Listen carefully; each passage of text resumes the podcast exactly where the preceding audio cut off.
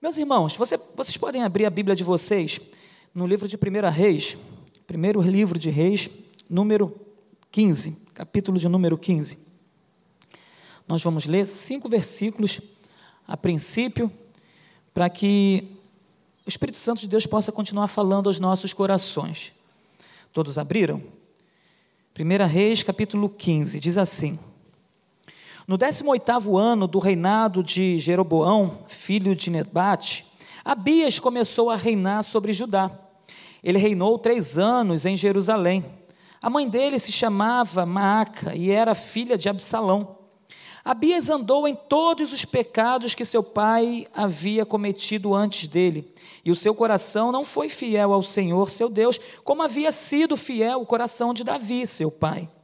Mas por amor a Davi, o Senhor, seu Deus, lhe deu uma lâmpada em Jerusalém, levantou, é, levantando seu filho depois dele e dando estabilidade a Jerusalém. Porque Davi fez o que era reto aos olhos do Senhor e não se desviou em nada daquilo que o Senhor lhe havia ordenado em todos os dias da sua vida, a não ser no caso de Urias, o Eteu. Até aqui. Senhor, em nome de Jesus, tenha misericórdia de nós. Fale conosco essa noite, que a tua palavra, Senhor, penetre nossos corações e que possamos sair daqui prontos para marcar uma geração em nome de Jesus. Amém. Meus irmãos, a gente falou aqui de alguns reis, na verdade de um rei que foi levantado, a gente falou inclusive de Jeroboão também, mas em Israel alguns reis foram levantados. Esses aqui foram os primeiros. Em Israel, em Judá, nós sabemos que é, Israel foi dividido, né, as doze tribos foram divididas, então Jeroboão ele passou a, a, a reinar sobre é, dez tribos, e o filho de Salomão, Roboão, ele passou a administrar duas tribos, a reinar sobre duas tribos. E a gente analisando a escritura, a gente começa a perceber que alguns reis, eles vieram e marcaram a sua geração. Eles marcaram a sua geração de forma positiva, alguns outros de forma negativa. Outros reis vieram depois de Abias e alguns fizeram o que era reto aos olhos do Senhor.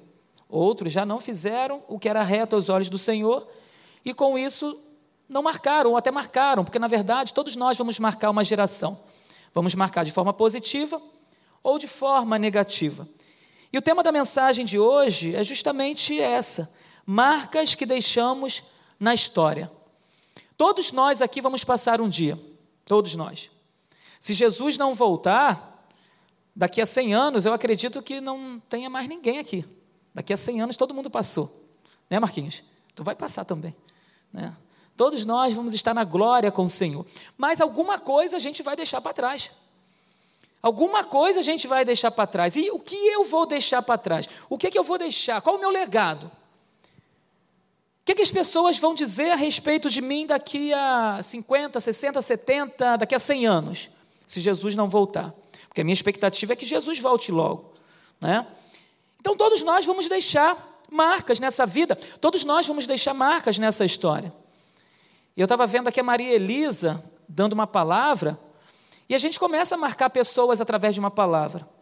A gente começa a marcar pessoas através de um posicionamento, a gente marca pessoas através de um abraço que a gente dá, através de um beijo, através de uma recepção, uma boa recepção, a gente marca pessoas. Eu lembro que eu cheguei aqui há 27 anos atrás, eu fui marcado por algumas pessoas que falaram comigo, que me acompanharam. Algumas, inclusive, estão até hoje aqui. Outras não mais, já estão com o Senhor, mas marcaram a minha vida. Se eu parar para olhar para trás e observar e analisar e, e, e pensar naquelas pessoas, pessoas que fizeram diferença na minha vida. Pessoas que falaram do amor de Deus na minha vida. Então, assim, pessoas que vão entrar na nossa vida e que vão marcar. E quando a gente olha para a história de Israel, que a gente olha para os reis de Israel, a gente vê que existiram homens que foram tementes a Deus e que fizeram diferença para aquela geração. Outros não deram crédito à voz do Senhor e por isso simplesmente deixaram passar o que tinha de melhor para a vida deles ali e eles envergonharam o Senhor e fizeram o que era mal diante de Deus. E antes de Abias, outros reis reinaram. Roboão, que era o filho de Salomão, né, que eu acabei de falar. Jeroboão, que era um dos servos de Salomão. Ele assumiu as dez tribos e reinou sobre Israel. Salomão, que reinou sobre Israel e Judá, né? Porque antes das tribos serem divididas, ele reinou sobre Israel, sobre Judá. Davi, Saul, todos esses homens reinaram sobre Israel. Com, elas, com ela dividida ou não, mas eles reinaram sobre Israel. Eles foram homens que se levantaram ali com autoridade para poder marcar de uma forma aquele povo, para poder anunciar Deus como o Senhor, para afirmar Israel como nação de Deus. Só que muitos falharam em seu chamado. E após Abias, reina Asa. Asa era irmão de Abias. E é interessante que era filho da mesma mãe, filho do mesmo pai, só que com posicionamentos diferentes. Um alegra o coração de Deus e o outro simplesmente faz o que era mal perante o Senhor. São homens com o mesmo com a mesma família, com o mesmo ensinamento, só que com posicionamentos diferentes que decidem adorar a deuses diferentes. Um adora a Deus e o outro faz o que era mal diante do Senhor. Dois homens com a mesma criação, mas direções diferentes. Qual a direção que nós temos tomado? Porque todos nós estamos sendo alimentados pelo mesmo alimento. Mas é interessante que nós somos alimentados pelo mesmo alimento, que a palavra de Deus, só que se a gente olha para trás, algumas pessoas passam pelas nossas vidas e quando a gente fica sabendo dessas pessoas, essas pessoas estão perdidas pelo mundo. Pessoas que foram alimentadas pela palavra de Deus, porém pessoas que não guardaram a palavra e desejaram o presente século. E que desejaram o mundo em que nós estamos vivendo. E que desejaram aquilo que o mundo tem nos apresentado. E por isso se desviaram. E foram segundo as suas vontades, segundo os seus prazeres. E não deram crédito, mas foram alimentados pelo Senhor. Foram alimentados pela palavra de Deus. E o tempo passa, e esses homens, eles vão criando histórias para a vida deles. Eles vão marcando pessoas, eles vão marcando a nação de Israel.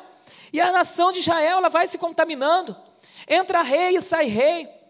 Deus abençoa os reis que se humilham diante dele e faz o que é bom diante dele. Só que aqueles reis que se levantam e não são bons diante do Senhor, não fazem aquilo que é bom diante do Senhor, Deus permite que o inimigo vença esses reis e Israel sofre.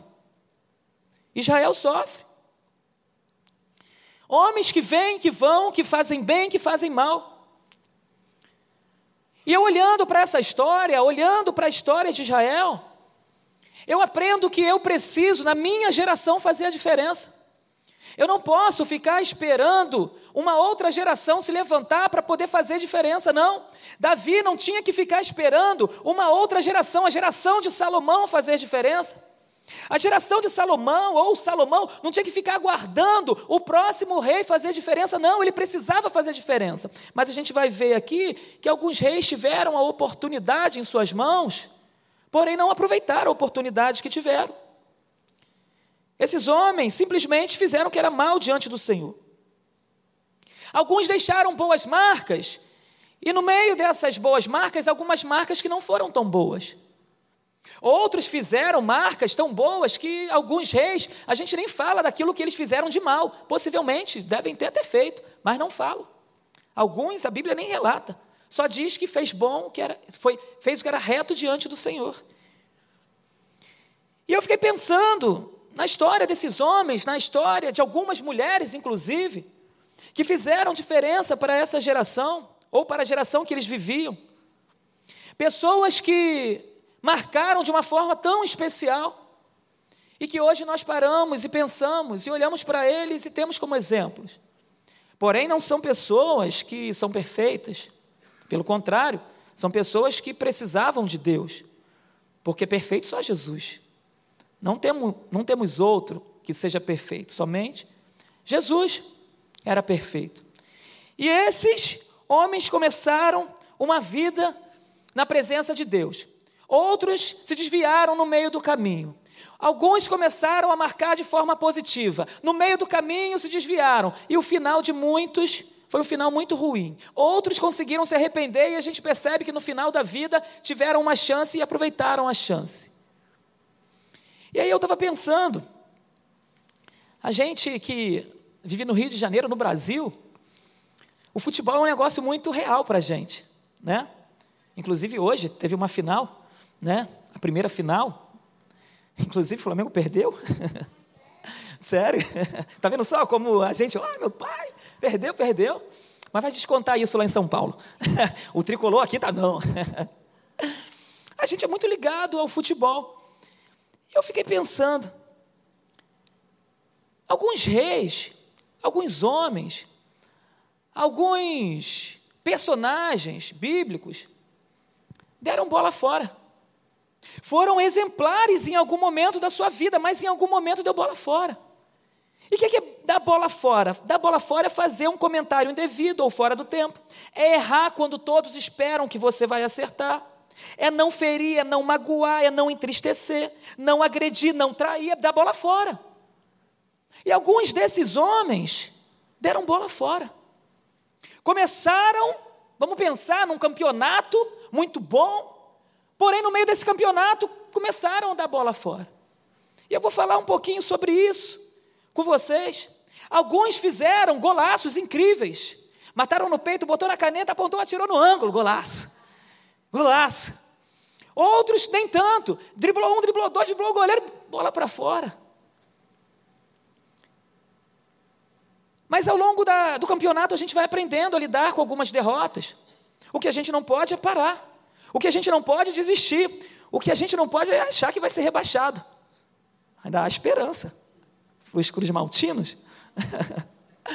Eu não posso desistir. Eu preciso continuar. Quem dá bola fora fica marcado na história. Ou fica marcado porque fez um golaço, ganhou lá o campeonato, ou fica marcado porque perdeu o campeonato por uma bola. Aí eu estava pensando, alguns aqui vão lembrar, década de 90, 1994, Copa do Mundo, Brasil e Itália. Ali tinha um jogador, é, já até falaram aqui, ó, teve, tinha um jogador da Itália que era o cara, estava para ser escolhido o melhor jogador da Copa, o melhor jogador do mundo. Só que o Brasil ele chega e não chega com tanta expectativa de ser campeão. Até porque o Brasil estava com muitos problemas anteriormente, antes da Copa. Quase lá, passou raspando para poder se classificar, ganhando um jogo após o outro com dificuldade. Chamaram Romário para poder salvar a pátria e vão embora. Só que a expectativa desse campeonato era a Itália ser campeã. Era a Itália levar aquele título. Só que não. O Brasil chegou na final, foi para os pênaltis e por uma bola. Bateu, o Romário fez o gol, bateu Bebeto, fez o gol. Faltava Roberto Baggio bater o gol, fazer o gol. Se ele fizesse o gol, continuaria a cobrança de pênalti. Se ele perdesse o gol, o Brasil era campeão. Só que pegou o Roberto Baggio, cheio de moral, com o cavanhaquezinho, bota a bolinha dele lá no local. E o narrador começa, lá vai Roberto Baggio, olhou a bola, é isso aí, é agora ou nunca. Correu Roberto Baggio, apontou, atirou para fora. É tetra, é tetra. E o Brasil se anima, e o Brasil grita, e o povo vai ao delírio. Brasil campeão. E quem é Roberto Baggio? Quem é Roberto Baggio? Foi o cara que deu bola fora. Roberto Baggio fez um campeonato incrível, maravilhoso, só que no final bola fora. Meu irmão, o que, que adianta eu fazer um campeonato lindo, caminhar ao longo da minha vida de forma maravilhosa e no meio do caminho eu começar a dar bola fora? No final da minha vida eu der a bola fora. Meus irmãos, eu preciso ser reconhecido por tudo que eu fiz, mas no final eu não posso dar bola fora, porque senão eu vou ser esquecido, a minha vida vai ser apagada ou a minha vida vai ser ofuscada por uma bola fora por uma bola que tinha que entrar, por uma bola que precisava entrar, era a bola do campeonato, e esse homem perde o gol e ele é esquecido simplesmente. Depois da Copa de 94, cadê Roberto Baggio? Quem é Roberto Baggio? Sumiu Roberto Baggio. Perdeu todo o glamour, toda a fama, por causa de uma bola fora. E na Bíblia nós temos alguns personagens que deram bola fora. Nós temos Eli, Eli, que foi chamado por Deus, um sacerdote, E por ele não colocar a casa em ordem, por ele não cuidar dos seus filhos, seus filhos se perdem, seus filhos se contaminam, porque ele não sabe se posicionar dentro da própria casa.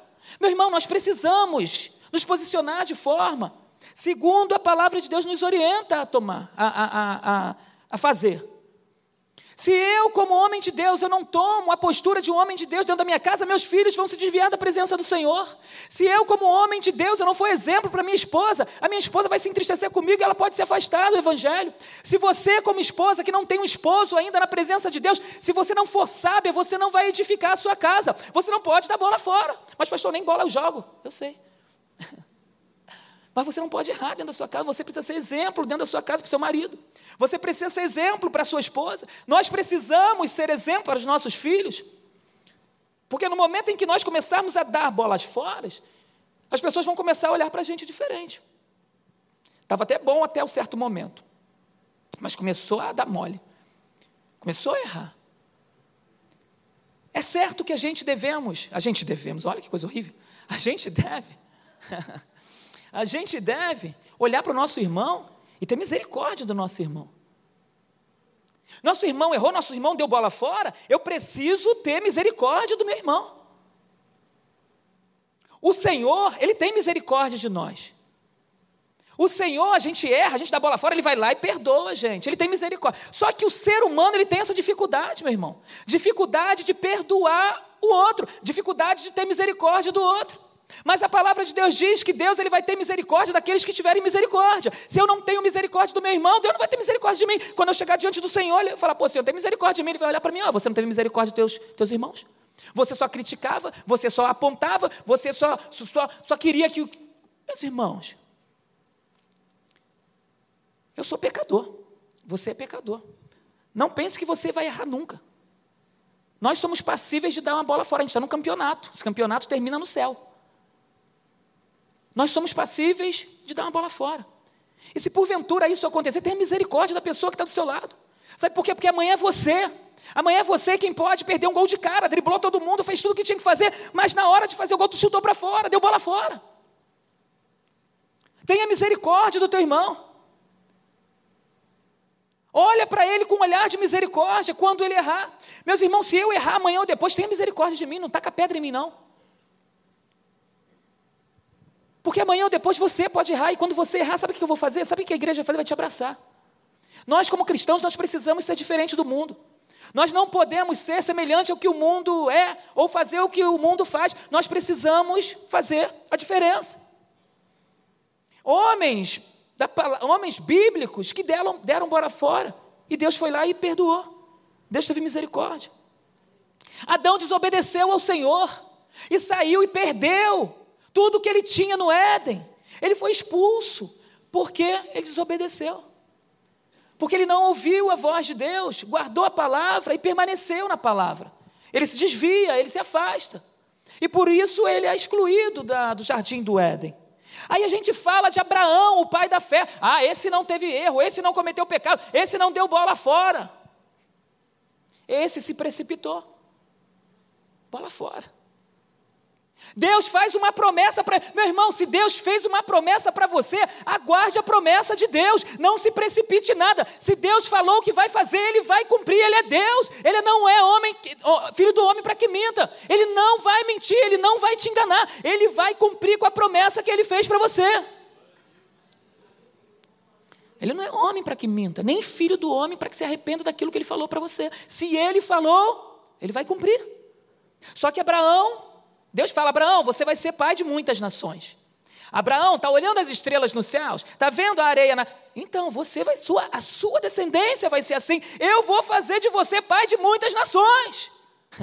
Mas Senhor, eu sou velho. A minha esposa é velha. Aí, o que, que ele faz? H. Sara vai lá, vai lá. A, sua, a promessa vai acontecer. Toma minha. E ele foi e se relacionou com H. E teve um filho com H. E nasceu um filho, só que não era o filho da promessa. Porque o filho da promessa era Isaac. E ele se precipita, mas ainda assim Deus tem misericórdia dele. E Deus faz uma promessa para Abraão: fala, Abraão, eu vou abençoar Ismael. Eu vou abençoar Ismael. Mas aí, por causa da precipitação de, de, de Abraão, Israel tem guerra até hoje com os árabes por causa de uma desobediência. Com os palestinos por causa de uma desobediência. Por quê? Porque um diz, não, eu, eu, eu, eu, eu sou eu sou descendente de Abraão. E o outro fala: Não, eu sou descendente de Abraão. Não, a promessa é minha. Não, a promessa é minha. Aí fica um daqui, outro dali, porque a promessa é minha daqui, porque a promessa é minha dali, porque eu sou filho de Abraão. E os dois estão certos. Porque os dois são filhos de Abraão. Tanto os de Isaac quanto os de Ismael. Deus fez promessa para Ismael, para Ismael e Deus fez promessa para Isaac. Só que a maior promessa através de Isaac é que viria o Salvador, aquele que viria para nos dar vida. Hoje eles brigam por terra. Hoje eles não brigam por causa do, do Salvador, eles brigam por, por terra. E um quer ocupar a terra do outro. E por causa de uma precipitação. Então, se Deus falou para você que vai te dar algo, Deus falou que está preparando algo para a sua vida, acalma o seu coração.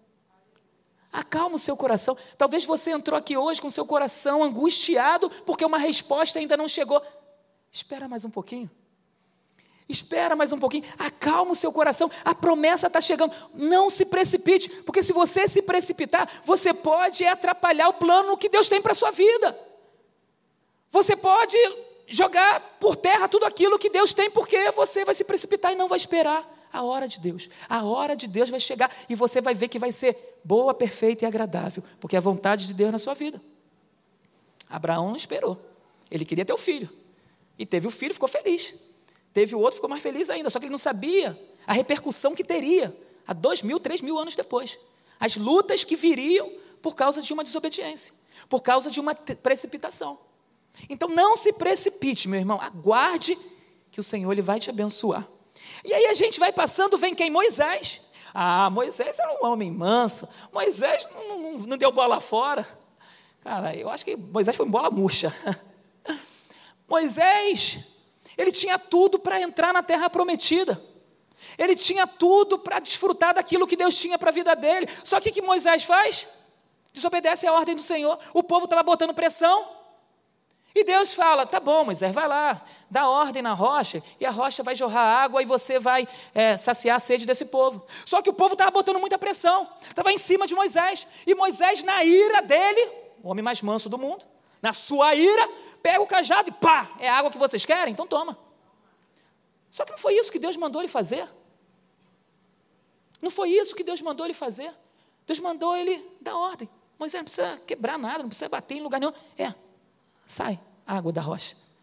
Era só isso. Sacia a sede do povo. Só que ele vai lá e faz contrário àquilo que o Senhor colocou por causa da pressão. Talvez você esteja vivendo uma pressão na vida. Uma pressão no trabalho, uma pressão em casa, uma pressão no casamento, eu não sei, talvez você esteja vivendo uma pressão. E você não está sabendo administrar, isso está te trazendo uma agonia muito grande, isso está tirando a sua paz. Não permita que a pressão externa venha atrapalhar o seu coração, a sua alma. Não permita que tudo isso que está vindo sobre você tire a sua paz.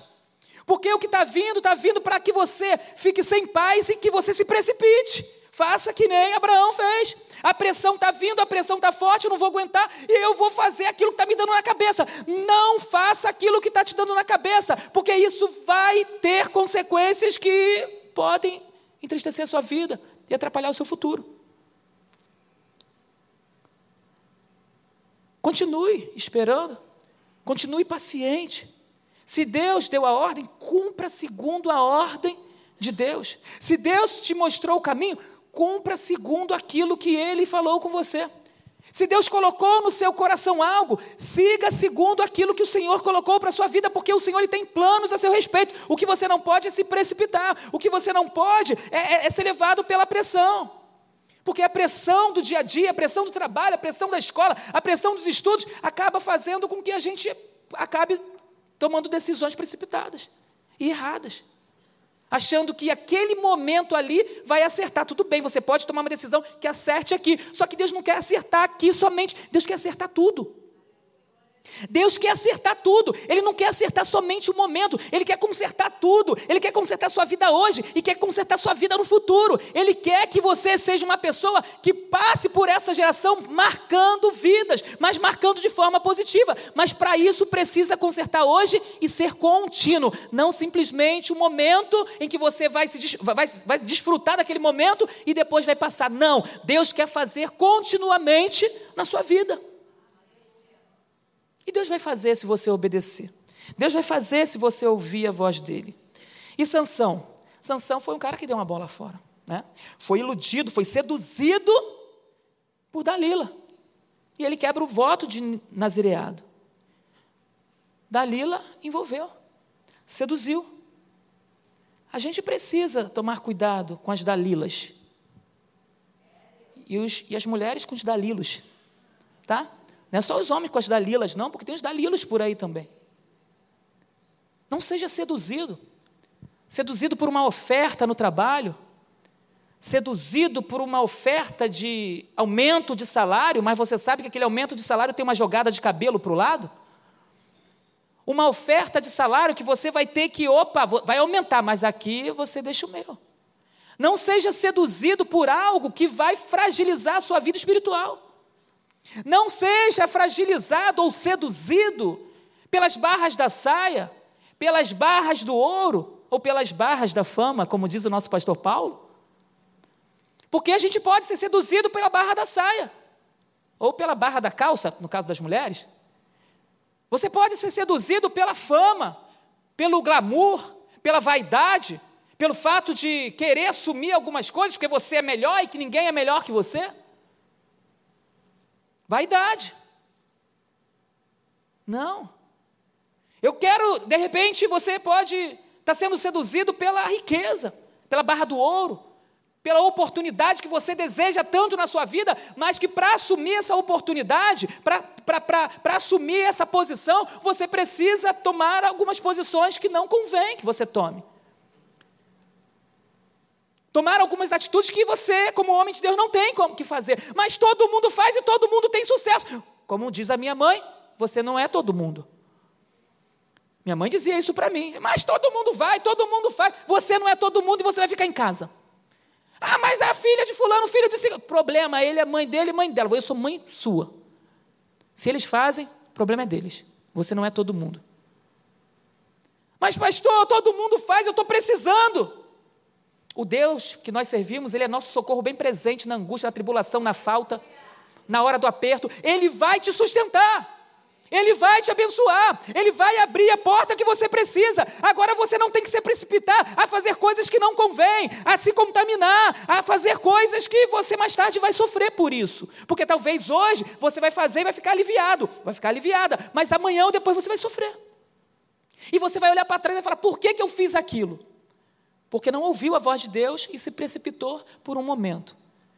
É um momento que vai fazer com que os outros momentos sejam perturbadores para a sua vida. Então, por isso, não tome essa decisão. Tome a decisão pautada naquilo que o Senhor tem para a sua vida, naquilo que você sabe que vai ter paz. Se você está para fazer algo e isso está tirando a sua paz, não faça. Agora, se é algo que Deus já falou com você e você está com paz, vá lá e faz. Mas se vai tirar sua paz, não faça. E aí a gente continua. Saul, ele não obedece ao Senhor. Deus chama Saul, rei de Israel, primeiro rei de Israel, inclusive.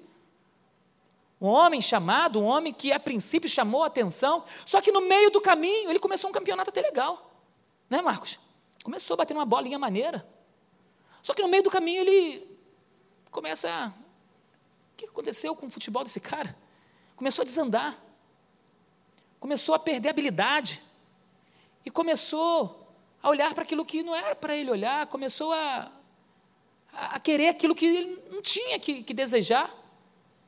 E Deus manda, vai lá e acaba com todo mundo, só que ele não, não obedece a Deus e traz algumas coisas que não, era de, que não eram dele. Não faz o serviço por completo. E por isso, Saul, ele não só perde o reinado, mas como, como ele perde o reinado, ele perde também o Espírito Santo de Deus. O Espírito Santo de Deus é retirado da vida de Saul. Então, meus irmãos, eu posso perder reinado, eu posso perder carro, eu posso perder, eu não posso é perder o Espírito Santo de Deus. E aquele homem, ele perde o Espírito Santo de Deus, porque ele desobedece a voz de Deus. E quando eu desobedeço a voz de Deus, eu perco algumas coisas. No caso dele, ele perdeu a salvação, ele perdeu o Espírito Santo. E ele já não percebia que ele já não tinha mais o Espírito Santo. Mas ele perde o Espírito Santo. O Espírito Santo é retirado dele por causa de uma desobediência. E a gente não pode passar sem falar do próprio Davi. Davi, homem segundo o coração de Deus, né, pastora? Rei de Israel, um homem que é admirado por todos, mas quando nós falamos de Davi, na maioria das vezes o que a gente ouve é: quem foi Davi? Ah, aquele que que caiu com quem? Com Betseba. A gente esquece, ou muitos esquecem, que o rei Davi foi um homem segundo o coração de Deus. Um rei chamado por Deus. O rei, aquele menino que destruiu Golias. Ele fez coisas maravilhosas, mas alguma coisa ficou marcado na vida dele. Que marca foi essa? A queda com Betseba. Mas foi um cara que fez, que aconteceu, que, que o povo admirava, tudo bem, mas no meio do caminho ele errou, e ele errou feio, e o erro dele fez com que a família dele fosse prejudicada. O erro dele fez com que os irmãos entrassem em confronto, um matando o outro. O erro dele fez com que as mulheres dele tivessem relação com seu próprio filho na frente de todo mundo. Por causa de um erro, por causa de uma decisão, por causa, pelo fato de não vigiar, ele errou e ficou marcado na história. Meus irmãos, precisamos marcar nossa história, precisamos marcar nossa vida enquanto estamos aqui, mas precisamos marcar de forma positiva. Precisamos fugir da aparência do mal, precisamos dizer não às, a, àquilo que o inimigo tem colocado diante de nós, aos prazeres do mundo, aos prazeres da nossa carne, aos nossos próprios desejos. Precisamos fugir disso tudo, senão nós vamos começar uma vida boa na presença do Senhor, mas na metade do caminho as coisas podem desandar, e não foi isso que Deus nos chamou. Deus nos chamou para fazermos diferença para essa geração. Eu não posso chegar daqui a 100 anos e alguém lá na frente olhar para o passado e começar a olhar para a Maranata de Praça Seca e dizer: Poxa, lá houve um pastor tão abençoado, assim, assim, assado, mas no meio do caminho, poxa, deu bola fora. Mas no meio do caminho o negócio desandou. Tinha uma pastora ungida, lourinha, bonita e tal, uma bênção, falava e tal, mas no meio do caminho. Imagina. Que, que aconteceu? Não! Quando chegarmos daqui a 100 anos, se Jesus não voltar, se chegarmos daqui a 100 anos, poxa, lá em Praça Seca tinha uma pastora abençoada, ungida, com o marido ungido, Sancler, e o cara falava, e os filhos abençoados, e eles fizeram diferença para aquela igreja, e aquela igreja foi abençoada, aquela menina foi até o fim, ela conseguiu, ela venceu, aleluia! E vai ser uma marca para essa geração, vai ser uma marca para essa geração. O fulano de tal, o ciclano, o André, o Fabinho. Aí você se inclui aí, fez diferença para aquela geração. Foi um homem, foi uma mulher que viveu um evangelho verdadeiro e que pregou a palavra verdadeira e que ali marcou aquela geração. A Praça Seca foi impactada pela vida dessas pessoas. Meus irmãos, que daqui a 100 anos nós possamos ser lembrados, porque ninguém vai estar aqui mais. Ninguém, nem as gêmeas, possivelmente. Vai estar todo mundo na glória.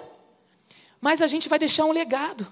A gente precisa deixar um legado, a gente precisa deixar uma história. Eu já comecei com esse negócio, eu comecei meio de forma é, amadora.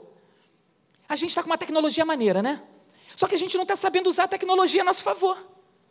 A gente usa para arrasta para cima, arrasta para cima, arrasta para baixo, arrasta para o lado, arrasta para tudo quanto é lado. E a gente fica viciado naquele troço. Passa, ih, que legal, ih, que legal, curte, ih, que legal. Só que a gente precisa usar essa ferramenta de forma positiva. E eu coloquei no meu coração. Eu falei, não quero nem saber se vão me criticar. Eu não quero nem saber se vão falar que o layout está legal, se não está legal. Não vou nem querer saber se tem uma fotinha, se não tem. Eu só quero colocar algumas frases. Eu quero colocar algumas coisas ali. Se essa frase que eu colocar abençoar uma pessoa, para mim já vai fazer diferença. E eu comecei a colocar lá algumas. Eu estou lá lendo a Bíblia, penso em alguma coisa, coloco. Penso em alguma coisa, coloco. No outro dia eu estava pensando, fui pensando um monte de coisa, colocando. Aí eu guardei e falei: Isso aqui vai ser para a semana toda. Isso aqui vai ser para a semana toda. Eu estou pensando e estou colocando. E eu acredito que aquilo que está vindo ali é de Deus para a minha vida. E eu creio que é para abençoar outras pessoas. Por quê? As pessoas estão entrando em contato comigo no privado. Poxa, pastor, está me abençoando muito. Poxa, Emanuel, pessoas que nem sabem que eu sou pastor. Poxa, está me abençoando muito. Poxa, essa palavra, que legal. E eu falei, poxa, se eu estou conseguindo abençoar uma pessoa, já está valendo a pena. A pessoa, teve uma pessoa que me mandou uma resposta falando: Pastor, eu estava passando por uma situação tão difícil, mas quando eu olhei essa palavra, ela me deu uma força para eu poder continuar caminhando. Glória a Deus pela sua vida. E eu fiquei feliz. Eu falei: Glória a Deus. Glória a Deus. Que de 100, 200 pessoas que viram, uma pessoa foi tocada. Já valeu a pena. Já valeu a pena. Daqui a 100 anos, se o Instagram existir ainda, vai estar lá no Instagram lá uma frase. Quem falou isso? Emanuel. Emanuel, mas quem é esse Emanuel? Ah, foi um pastor lá em Jacarepaguá. Foi um pastor. É mesmo? Aí entra lá na minha história lá. Eu preciso marcar uma geração. Eu preciso usar a ferramenta para abençoar pessoas, gravar um vídeo e colocar lá, fazer alguma coisa para que essas pessoas sejam impactadas através da minha vida, meu irmão. Eu não posso simplesmente ter uma ferramenta que, que, que atinge o mundo todo. A pessoa aqui do Brasil coloca e alguém lá no Japão está vendo. Ah, mas ele não sabe falar português? Põe no Google Tradutor e vai lá e na hora resolve, né? E pronto. Nós podemos usar para marcar essa geração. E essa geração precisa ser marcada através da nossa vida, meu irmão. Precisa ser marcada através da nossa vida. A gente tem recursos nas nossas mãos para podermos fazer isso acontecer. E se a gente, se, se a gente não fizer, a gente vai, vai fazer o que? Vai ficar esperando uma outra geração vir para fazer? A outra geração vai fazer na geração deles. Na nossa geração, quem vai fazer somos nós. Davi, Saul, essa galera toda aqui, quem teve oportunidade de fazer, fez na época deles. Agora chegou a nossa hora de fazer. Alguns no século passado, no século retrasado, fizeram a parte deles. O evangelho chegou até nós. Agora nós precisamos manter o evangelho vivo de Jesus Cristo para que as próximas gerações possam conhecer Jesus através de nós. Os apóstolos passaram, os primeiros do primeiro século, segundo século passaram, da Idade Média passaram, e agora chegou, século 21, tem uma igreja que está de pé por causa desses homens que marcaram a geração, e nós, na nossa geração, iremos marcar para que daqui a 100, 200 anos, pessoas possam estar crendo em Cristo, porque nós cremos e vivemos a palavra de Deus. Aleluia! E falar de Pedro, o apóstolo. Pedro andou sobre as águas. Pedro caminhou com Jesus. Pedro, apóstolo de Jesus Cristo. A sombra de Pedro curava. Na transfiguração estava Pedro lá. Olha que homem maravilhoso. Olha que apóstolo abençoado. Mas quando a gente fala de Pedro, qual a primeira coisa que a gente lembra de Pedro?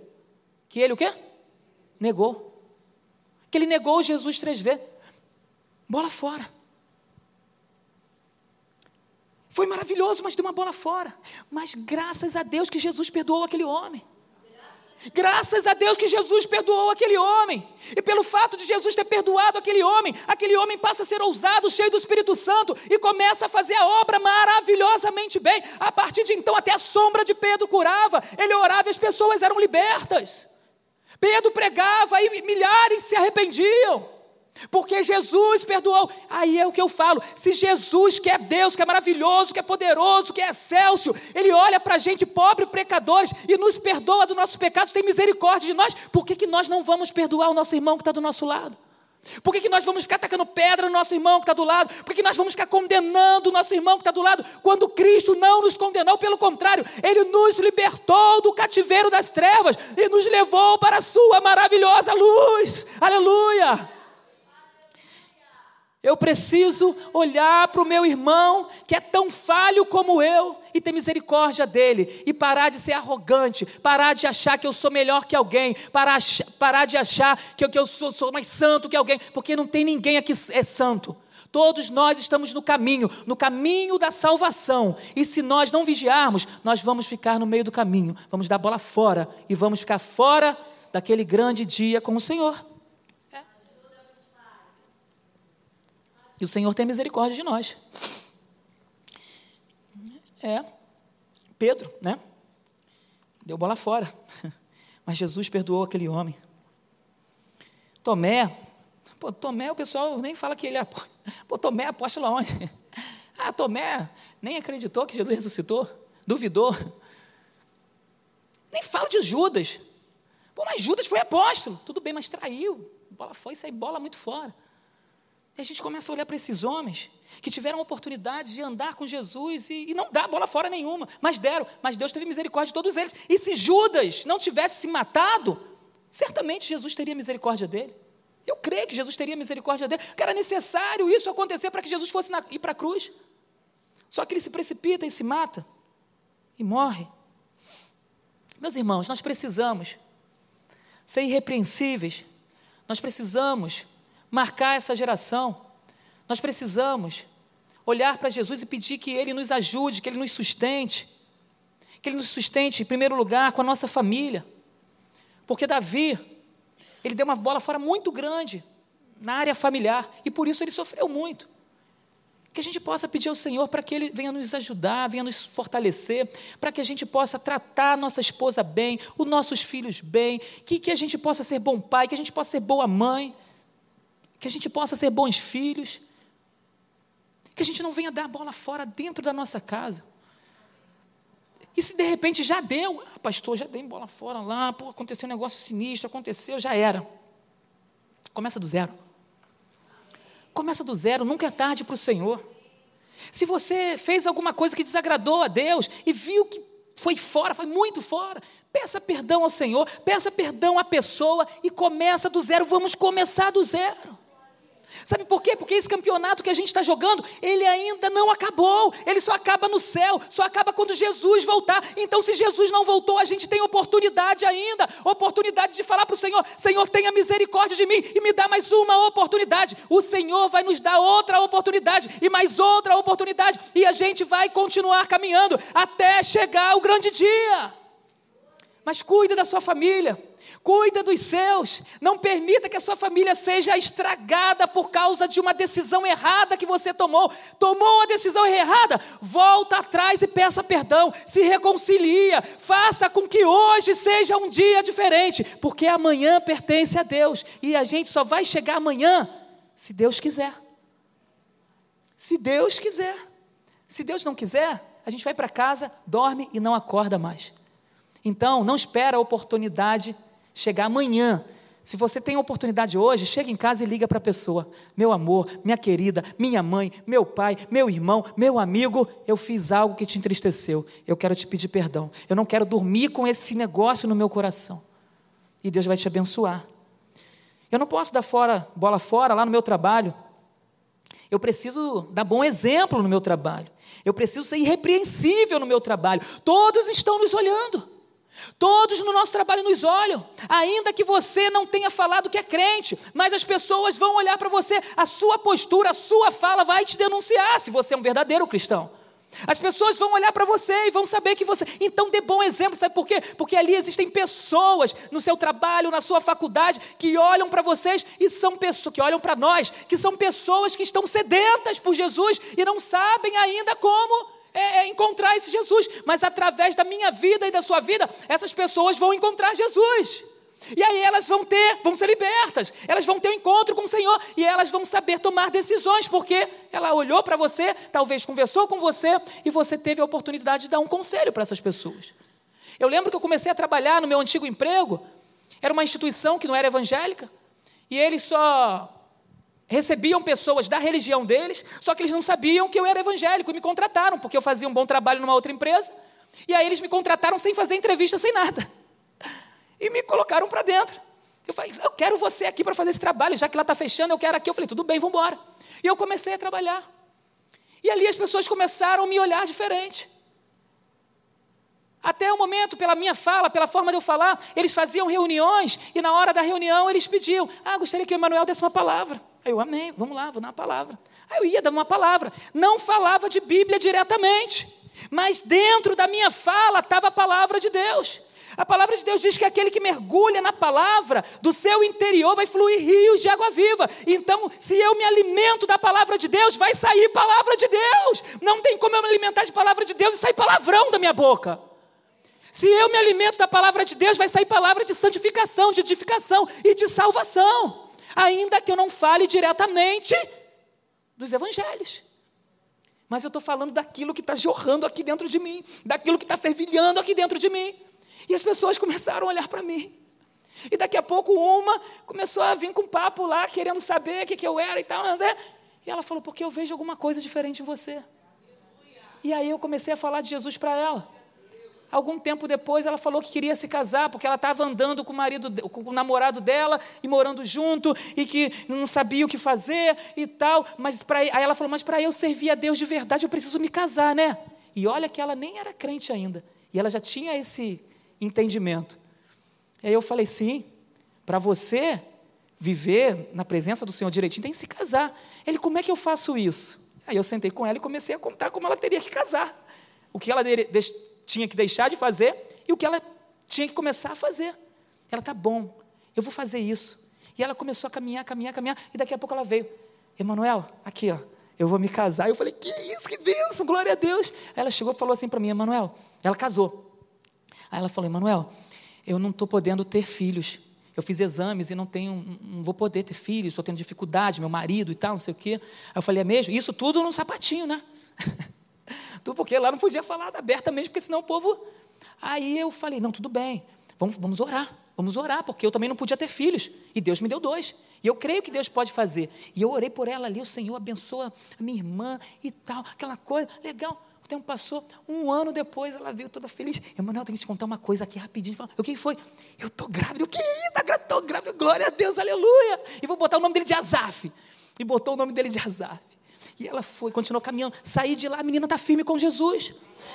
Aí depois eu saí de lá, daqui a pouco eu entrei em contato com uma menina, aqui pelo. Uma menina, uma senhora já de 60 anos, mandando mensagem para ela, que estava sentindo falta dela, aquela coisa toda e tal, não sei o quê. Eu, como é que você está? Ela, eu estou firme com Jesus. Eu quero, eu estou firme com Jesus. Ela falou, você, eu olhava para você, eu sabia que tinha algo diferente em você, e eu comecei a olhar para você, eu falei, cara, eu quero Jesus que ele tem, não esse que a gente diz que a gente serve aqui. Eu quero Jesus de Emanuel.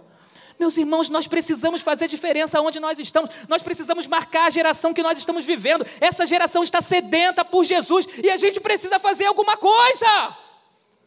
A gente não tem que ficar se conformando com um telão bonito desse, com uma igreja maravilhosa como essa. Daqui a 100 anos isso tudo vai passar e o que vai ficar marcado é a palavra de Deus. São os irmãos, não simplesmente um telão, uma tela bonita, sons maravilhosos. Essa equipe, olha que gente bonita, mas isso tudo vai passar. Quando as pessoas olharem para 100 anos atrás, elas vão olhar para trás e vão dizer: quem marcou? Foi um telão? Não. Quem marcou foi a pastora Raquel. Quem marcou foi o pastor Rômulo. Quem marcou foi o André. Quem marcou foi o Fábio. Quem marcou foi o Renan. Quem marcou foi a Priscila. Quem marcou foi Itaciara, foi o Roberto. Quem marcou foram homens e mulheres de Deus naquele lugar. Quem marcou foi a Inês. Aleluia! Isso tudo é muito bom, som é muito bom, mas se não tivesse telão, se não tivesse violão, se não tivesse nada, mas se tivesse a palavra de Deus já seria suficiente já seria suficiente.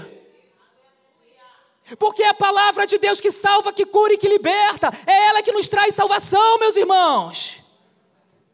E precisamos anunciar, e precisamos marcar essa geração.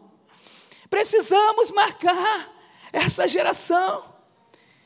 Que essa geração conheça Jesus através da minha vida e na sua vida. Não podemos dar bola fora no ministério.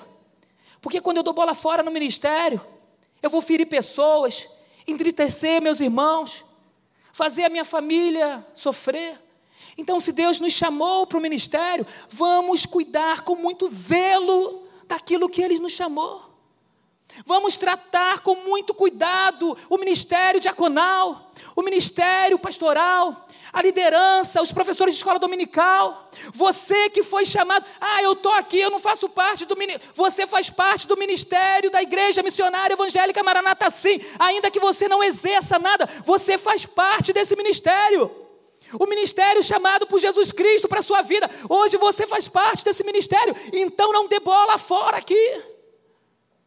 Cuida daquilo que o Senhor te chamou para fazer e faça bem. E faça bem, faça com amor, faça com primazia. Entregue aquilo que você tem de melhor. Deus vai te abençoar.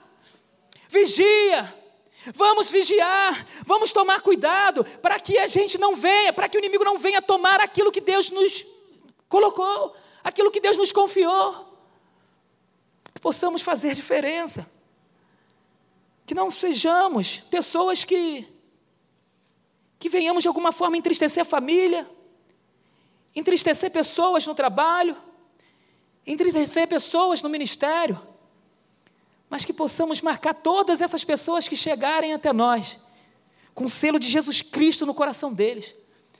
Que quando nós abrirmos nossas bocas para falar, eles possam ver Jesus falando através de nós e que o nome do Senhor venha a ser glorificado. A gente começou falando aqui no meio do, de futebol, e eu fiz uma frase aqui que eu gostaria de terminar.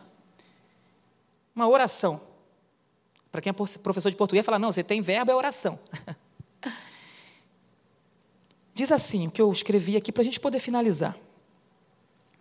Pense que essa vida é um grande campeonato. Precisamos somar os pontos para alcançar o título. Pode ser que haja alguma derrota no meio do caminho, mas não podemos desistir, pois nesse campeonato só entra pelas portas da vitória quem não desiste, somente quem persevera. Você pode pensar, pastor, tem que chegar em primeiro lugar para entrar no reino dos céus? Eu digo, não precisa ser o primeiro, você precisa entrar, precisa permanecer, e todos terão suas medalhas. E medalhas só recebem quem ultrapassa, ou que, aqueles que ultrapassam, a linha de chegada. Então, em uma corrida, os que vão ganhar a medalha são aqueles que vão ultrapassar.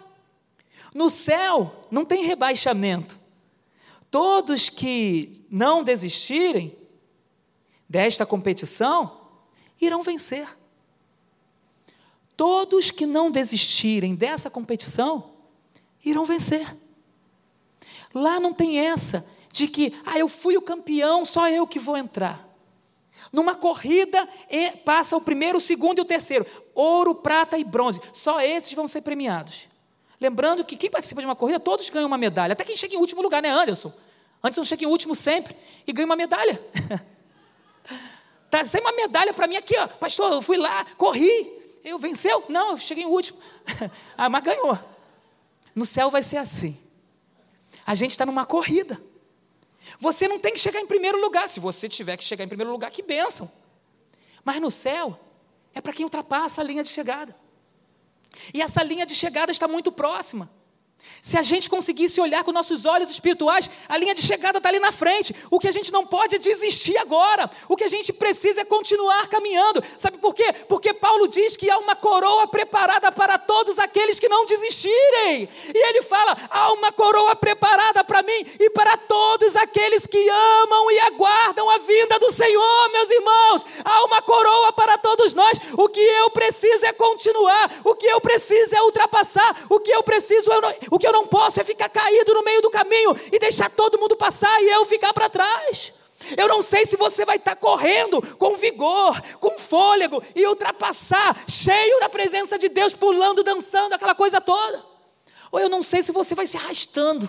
Ai, eu vou, eu vou, eu vou. Jesus me ajuda, agarrado na misericórdia, agarrado na graça e um anjo empurrando, mas você vai e passa. E você vai, eu não sei como você vai passar. Passe agarrado na graça e na misericórdia, mas passe pelo amor de Deus. Passe pelo amor de Deus. Jesus Cristo fez tudo aquilo na cruz, não foi em vão, por favor. Tudo que Jesus Cristo fez, Ele fez por amor a mim e a você, para que nós pudéssemos ter vida com Ele, para que nós pudéssemos viver a eternidade com Ele. Então não jogue fora aquilo que Jesus Cristo fez na cruz do Calvário por mim e por você.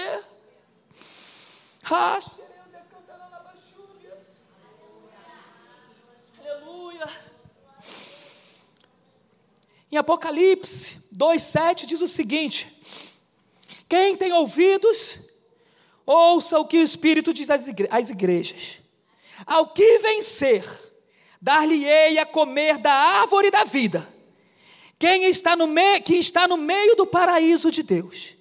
No versículo 10 ele diz: Ser fiel até a morte, e dar-te-ei a coroa da vida.